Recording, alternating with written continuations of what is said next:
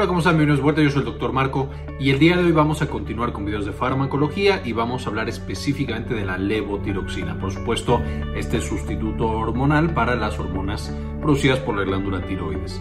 Entonces, eh, una de las hormonas más recetadas, vamos a ver cómo se prescribe, cómo la podemos utilizar y por supuesto también algunos de los eventos adversos asociados a su uso. Entonces empecemos. Revisemos entonces la levotiroxina, lo bueno, lo malo y lo feo, como en todos los videos de farma.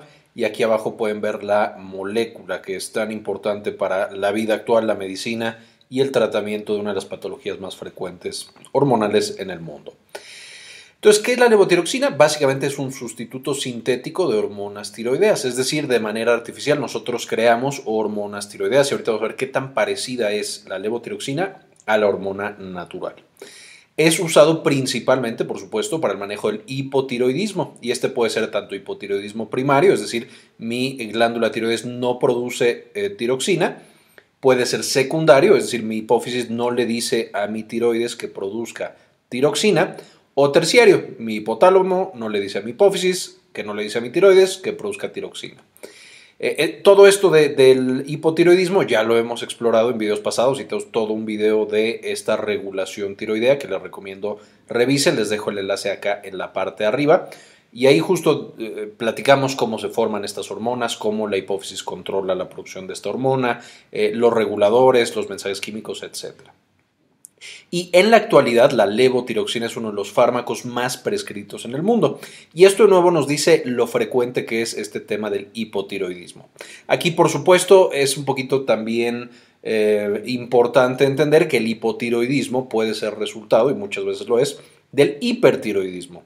Porque cuando tenemos hipertiroidismo, usualmente quitamos la glándula, destruimos la glándula o Básicamente eh, e impedimos que produzcan las hormonas tiroideas y entonces hacemos que artificialmente un paciente con hipertiroidismo, como es tan peligrosa esa patología, se convierta en hipotiroideo y lo manejamos con hormonas artificiales. Eh, de nuevo, todo esto ya lo hemos abarcado en otros videos. Y de nuevo, por eso es tan prescrito, porque se usa tanto para el hipotiroideo, ya que eh, su glándula no está funcionando, como para el hipertiroideo, una vez que quitamos la glándula y ya tenemos al paciente controlado, lo manejamos con hormona. ¿Y de dónde viene? Básicamente el siglo XIX los cirujanos pues tenían que hacer tiroidectomías porque de pronto los pacientes tenían cáncer de tiroides o tenían bolas en la tiroides o algún otro problema tiroideo. Sin embargo, se dieron cuenta que cuando quitaban la glándula los pacientes caían en una enfermedad muy muy severa llamada coma mixedematoso que esto es tienes tan poquitas hormonas tiroideas que te empieza a llenar de líquido y el paciente con el tiempo cae en coma y después fallece todo este tema del coma mixematoso y del hipotiroidismo en general, ya tenemos todo un video hablando de esa patología y les dejo aquí en la parte de arriba un enlace para que lo puedan consultar. Entonces, ya sabían que al quitar la glándula, esto es lo que ocurría, empezaron a tratarlo con extractos de tiroides inyectados o tomados, es decir, de animales o de algún otro sitio, tomaban pedacitos de la glándula y se lo daban al paciente. Y había personas que literal comían tiroides para no tener este desbalance tan importante. Pero por supuesto se imaginarán que de pronto los extractos o no tenían hormona, entonces el paciente seguía avanzando hacia el coma, o tenía demasiada hormona y ahora podíamos tener un paciente que volvía a tener hipertiroidismo, por supuesto con todos los problemas asociados al hipertiroidismo. Entonces era un poquito complicado controlar a estos pacientes con estos extractos eh, naturales, por así decirlo.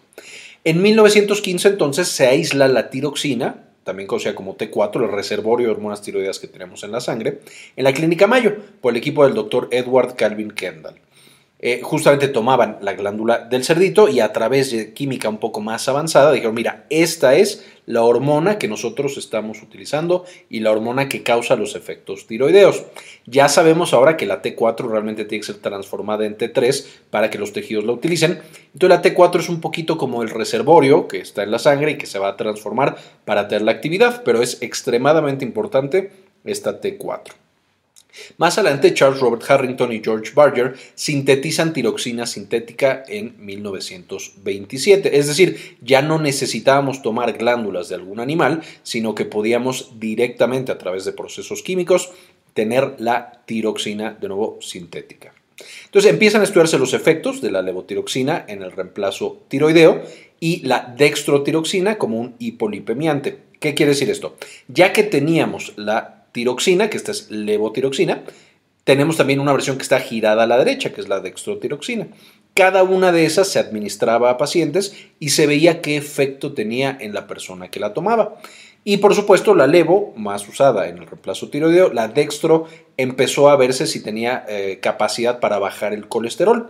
En efecto la tenía, como spoiler para más adelante, sin embargo tenía también consecuencias muy severas en la salud cardiovascular, porque teníamos un paciente que tenía lípidos elevados, con riesgo cardiovascular y además la tiroxina, en este caso dextrotiroxina, pues aumentaba el trabajo cardíaco y podía dañar al corazón, que es lo que vamos a ver, es un poco algo común que tienen las hormonas tiroideas cuando no son bien manejadas. En 1955 con el paso de la investigación, se aprueba el uso de levotiroxina para el hipotiroidismo, mientras que la dextrotiroxina queda en el olvido y ya no se utiliza para nada. En la actualidad, básicamente la levotiroxina es lo que van a encontrar y lo que se va a prescribir. Y en un inicio competía todavía con estos extractos de tiroides que llevamos usando desde, eh, sí, desde el siglo pasado, pero por supuesto, es más seguro, es más fácil de utilizar, puede ser más controlado al paciente con tiroxina sintética, es decir, levotiroxina, y entonces se convierte en uno de los medicamentos más utilizados en la actualidad. Y los extractos de tiroides, por supuesto, ya no se utilizan, tienen o tenían muchísimos otros eventos adversos, no estaba bien controlado el paciente, había meses buenos y meses malos, etc. Entonces, queda solamente la levotiroxina. Ahora, recordando un poquito la función, nosotros tenemos la glándula tiroides, que se llama el tiroides en la garganta, atrás justamente de la famosa manzana de Adán. Que bueno, la, la eh, glándula la tienen tanto hombres como mujeres, por supuesto. Y vamos a tener que estar produciendo de manera constante hormonas tiroideas. A veces tiene que producir más, a veces tiene que producir menos, dependiendo de las necesidades del cuerpo, porque las hormonas tiroideas su función es ir a todos los tejidos, literal, del cuerpo, es decir, va a ir a la piel, al intestino, a los músculos, al cerebro, al pulmón, al corazón, a todos los tejidos y va a determinar la tasa metabólica basal, es decir, qué tanto está teniendo metabolismo nuestras células en reposo. Por supuesto, cuando tenemos muchas actividades, necesitamos aumentar la cantidad de hormonas tiroideas. Cuando estamos mucho en reposo, disminuimos la cantidad de hormonas tiroideas. Igual con la cantidad de alimentos que consumimos, etcétera, etcétera, etcétera. Entonces, las hormonas tiroideas tienen una regulación súper, súper fina y esto, por supuesto, gracias a que el tiroides está conectado arriba con el hipotálamo y más arriba, eh, perdón, con la hipófisis y más arriba con el hipotálamo. Y este eje es lo que va a controlar que tengas muchas un día y que tengas poquitas otro día. De nuevo, todo esto ya lo vimos en un video anterior, que ya les dejé el enlace, hablando del eje hipotálamo, hipófisis, tiroides. Y como podrán ver, la hormona sintética, esta sería la natural, esta sería la sintética. Podemos ver que a lo mejor no es idéntica, pero que es bastante parecida. Aquí este CH, esto también es un C, eh, todos son carbonos, entonces es bastante parecida la estructura que tienen una y otra. Y esto nos permite que, de manera sintética, cuando hay algún problema, es decir, esta ya no funciona, o ya la hipófisis no le manda la señal y entonces no se produce esta, o el hipotálamo hasta arriba no está mandando señales, entonces las tres dejan de funcionar, nosotros podemos artificialmente hacer que funcione a través de esta hormona sintética y de esa manera lograr que nuestros tejidos tengan el metabolismo necesario. Y aquí ya podrán también pensar en una pequeña complicación. Si tenemos tanta variabilidad, es decir, que un día necesitamos más y otro día necesitamos menos, ¿cómo vamos a tener tan precisa este control de cuánta hormona estamos produciendo? Y la respuesta tristemente es que no lo vamos a tener, no vamos a ser tan perfectos en la dosis o en la eh, secreción como lo es el sistema natural. Sin y, y, esto lleva a que tengamos eh, muchas veces episodios en los que los pacientes ya estaban controlados y empiezan a manifestar otra vez eh, tanto hipotiroidismo, es decir, otra vez se sienten como cuando tenían fallas en la tiroides, o pueden empezar a manifestar hipertiroidismo, es decir, tienen sensaciones como de que ya se está pasando la cantidad de tiroxina que tienen en el cuerpo. Y esto nos lleva a que un paciente con trastornos tiroideos, uno tenga que ser monitorizado con el tiempo, es decir, eh, y lo veremos más adelante, ya al final cada año tenemos que estar viendo que la dosis esté correcta, que no necesite cambiarse para arriba o para abajo. Y también necesitamos que el, paciente, eh, explicarle muy bien, que comprenda qué es lo que va a sentir cuando le está faltando o cuando le está sobrando hormona para que también sea capaz de regular un poco su dosis con lo que está sintiendo. Si no vamos a tener este sistema tan avanzado, por lo menos que el paciente con lo que está sintiendo nos pueda eh, él mismo o ella misma cambiar un poco la dosis, obviamente bajo eh, comunicación y, plática con, nosotros como médicos, y este, de esa manera ajustar hasta que los síntomas estén perfectos, hasta que tenga eh, el nivel adecuado. Ahora, por supuesto, no voy a tener mucho en esto, ya lo vimos en ese otro video de tiroides. Aquí tenemos la T4, que sería la tiroxina.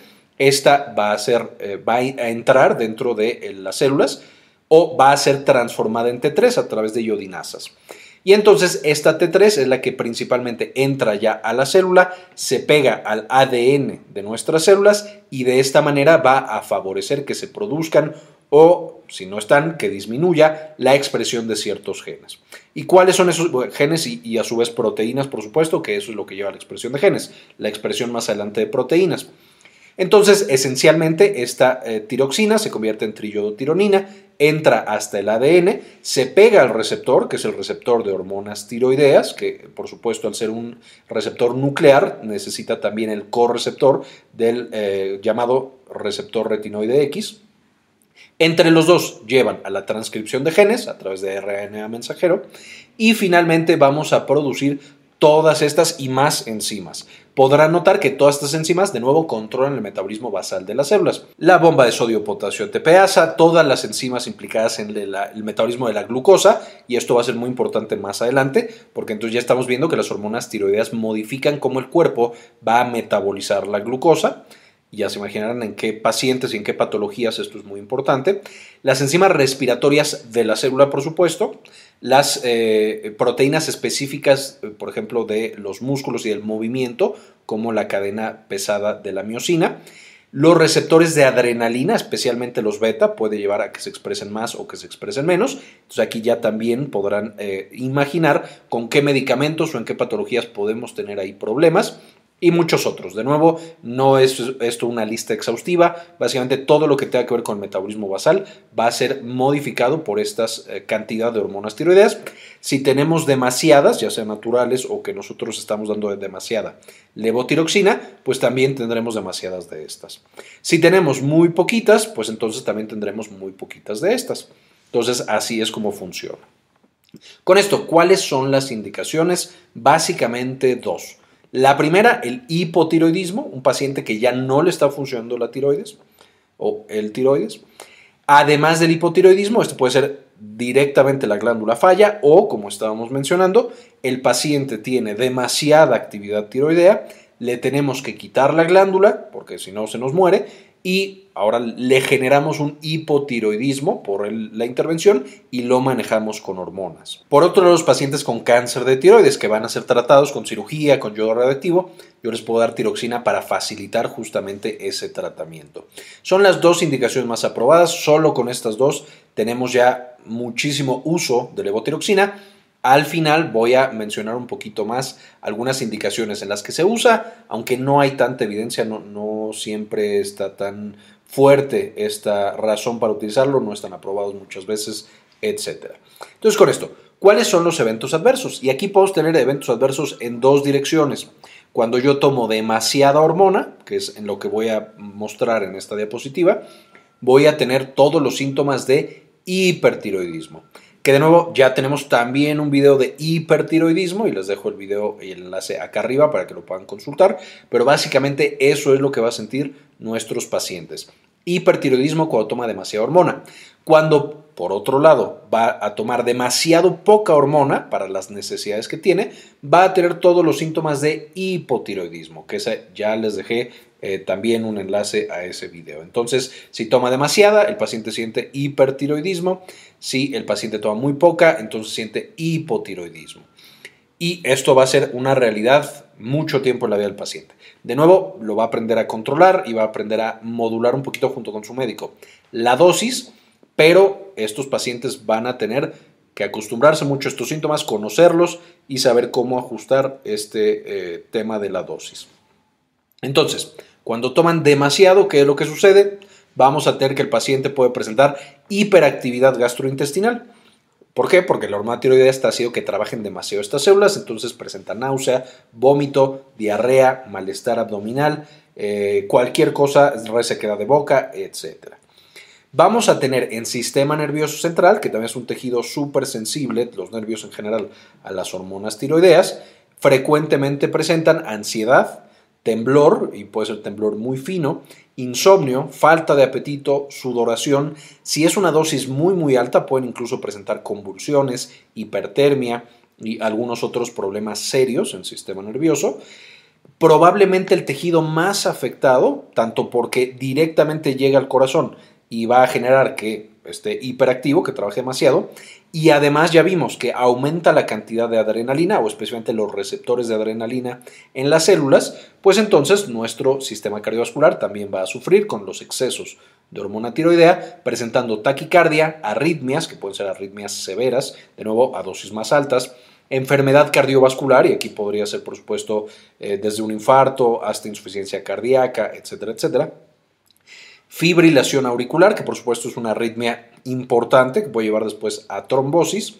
Y con esto, esa trombosis puede causar, si presentan fibrilación auricular, eh, coágulos que se van a cualquier parte del cuerpo, cerebro, pulmón, etcétera, etcétera. Vamos a tener pérdida de peso, hiperuricemia, podemos tener también osteoporosis o disminución en la densidad mineral. Y podemos tener algunos otros, como es un eh, también modulador endocrino, podemos llegar a tener trastornos urinarios, trastornos reproductivos, etcétera, etcétera. Y pensando que el hipotiroidismo, los trastornos tiroideos, se dan frecuentemente en personas jóvenes, eh, pues por supuesto este es un tema también bastante importante. Ahora, como mencionábamos, si tiene muy poquita dosis de la hormona, pues va a presentar todo esto, pero al revés. Puede causar estreñimiento, puede causar eh, falta de apetito también, puede causar que te sientas lleno todo el tiempo, eh, bradicardia, es decir, que el corazón late muy despacito, arritmias pero hacia abajo, es decir, que eh, de nuevo está poco excitable, mucha somnolencia, mucho aumento de peso y por supuesto llegar eventualmente a la retención de líquidos y al coma, que es el coma mixedematoso, la versión más severa de hipotiroidismo. Entonces, de nuevo, eh, necesitamos entender tanto para arriba como para abajo. Ahora, ¿con qué no debemos combinar? Y aquí es complicado porque las hormonas tiroideas, al afectar tantos órganos y sistemas, por supuesto, tienen muchas interacciones. Eh, sin embargo, las más importantes las pongo aquí. Número uno, agonistas adrenérgicos. Y aquí, por supuesto, es si yo estoy dando un medicamento, es decir, la hormona tiroidea, que incrementa los receptores de adrenalina, especialmente los beta adrenérgicos. Si yo doy un medicamento que justamente activa a los receptores beta adrenérgicos, pues va a ser mucho más efectivo. Entonces va, por ejemplo, el salbutamol. Si usualmente el salbutamol no me generaba, por decir algo, eh, un ataque de taquicardia, ahora combinado con hormonas tiroideas sí lo puede llegar a causar y puede ser taquicardia importante. Y de nuevo, importante porque los pacientes con hipotiroidismo frecuentemente pueden tener una constricción bronquial y tener cosas como asma, algo muy parecido a asma o incluso asma. Lo mismo va a pasar para los bloqueadores beta, en el sentido de que si yo tengo muchísimas eh, eh, o, esta interacción entre receptores beta y hormonas tiroideas, también afecta a los bloqueadores, a los antagonistas beta adrenérgicos, de una manera también importante. Voy a tener los antidepresivos tricíclicos, que por supuesto incrementan la cantidad de noradrenalina y por lo tanto la actividad beta adrenérgica por exactamente el mismo mecanismo, por estar eh, facilitando, digamos, llevando hacia arriba los receptores o cuando me falta hormona, llevándolos muy para abajo. Vamos a tener los medicamentos antivitamina K, justamente la hormona eh, tiroidea. Puede también modificar la concentración de vitamina K o el metabolismo que tenemos de esta vitamina y entonces todos los medicamentos que trabajan sobre vitamina K, es decir, anticoagulantes, también anticoagulantes de vitamina K, van a tener también problemas o va a ser complicado determinar el tiempo ideal y que se quede el paciente el tiempo ideal de coagulación con el uso de hormonas tiroideas. De que la aspirina puede incrementar la función de las hormonas tiroideas, entonces de nuevo puede potenciar el efecto de la levotiroxina, esto también para algunos antiepilépticos, específicamente la fenitoína, y finalmente con medicamentos antidiabéticos, porque ya quedamos que más o menos hormonas tiroideas pueden modificar la cantidad de glucosa y la manera en la que el cuerpo utiliza la glucosa. Entonces, si yo tengo muy poquitas hormonas, la, digamos, entre comillas, la diabetes o la, concentración de glucosa es más alta, la diabetes empeora. Si yo tengo muy altas las hormonas, entonces puedo tener en un paciente que está tomando hipoglucemia antes, eh, hipoglucemia, porque ahora baja demasiado la concentración de glucosa y puede ser complicado ese balance ideal que necesitamos en los pacientes con trastornos en el metabolismo de la glucosa. Ahora, ¿Cómo es que se manda? Levotiroxina, vamos a empezar con una dosis en jóvenes de 50 microgramos por día, estos jóvenes mayores de edad, y en adultos mayores con 12.5 microgramos por día. Empezamos con una dosis más bajita porque por supuesto tienen mayor riesgo de todos los eventos adversos. Se manda cada 24 horas y vamos a ir subiendo la dosis cada 2 a 4 semanas dependiendo cómo el paciente se vaya adaptando no podemos subirlo muy rápido porque de nuevo podemos causar un hipertiroidismo de pronto importante en los pacientes. Y vamos a llegar a una dosis de mantenimiento de más o menos entre 100 y 200 microgramos día.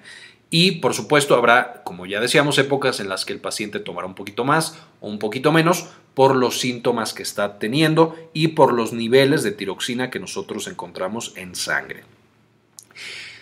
Como mencionaba, se ajusta cada dos a cuatro semanas y eh, se ajusta hasta alcanzar la dosis estable, diciendo al paciente que todavía podría fluctuar un poco, o sea, ya encontramos como el promedio que va a estar teniendo, pero puede subir o bajar un poquito dependiendo de los requerimientos que tenga en su vida.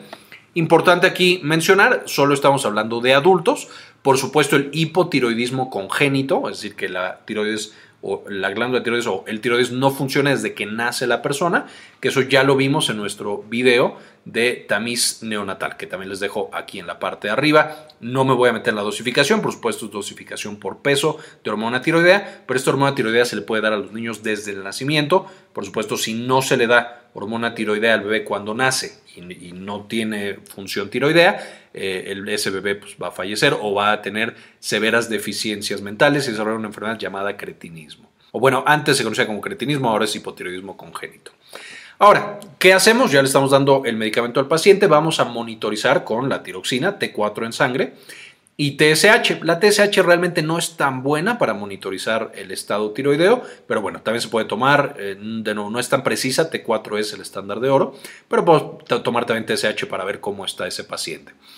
Lo vas a tomar cada dos meses, si ya está estable, cada seis meses, y ya que logramos una buena estabilidad, cada 12 meses. Si vemos a este paciente cada 12 meses, ya que está bien estabilizado, solo para dar seguimiento y ver eh, algún otro ajuste o algún otro medicamento, cómo interactúa con estas hormonas. Como mencionamos, los requerimientos de tiroxina varían con las demandas de la vida diaria y por eso es tan importante que el paciente entienda los síntomas y los reconozca muy rápido de hiper o de hipotiroidismo y ajuste la dosis de manera adecuada. Eso va a mejorar muchísimo la calidad de vida del paciente y la atención que recibe, porque a fin de cuentas ya está entrenado para saber cómo mejorar su propia salud eh, y tener una vida mucho más eh, satisfactoria y plena.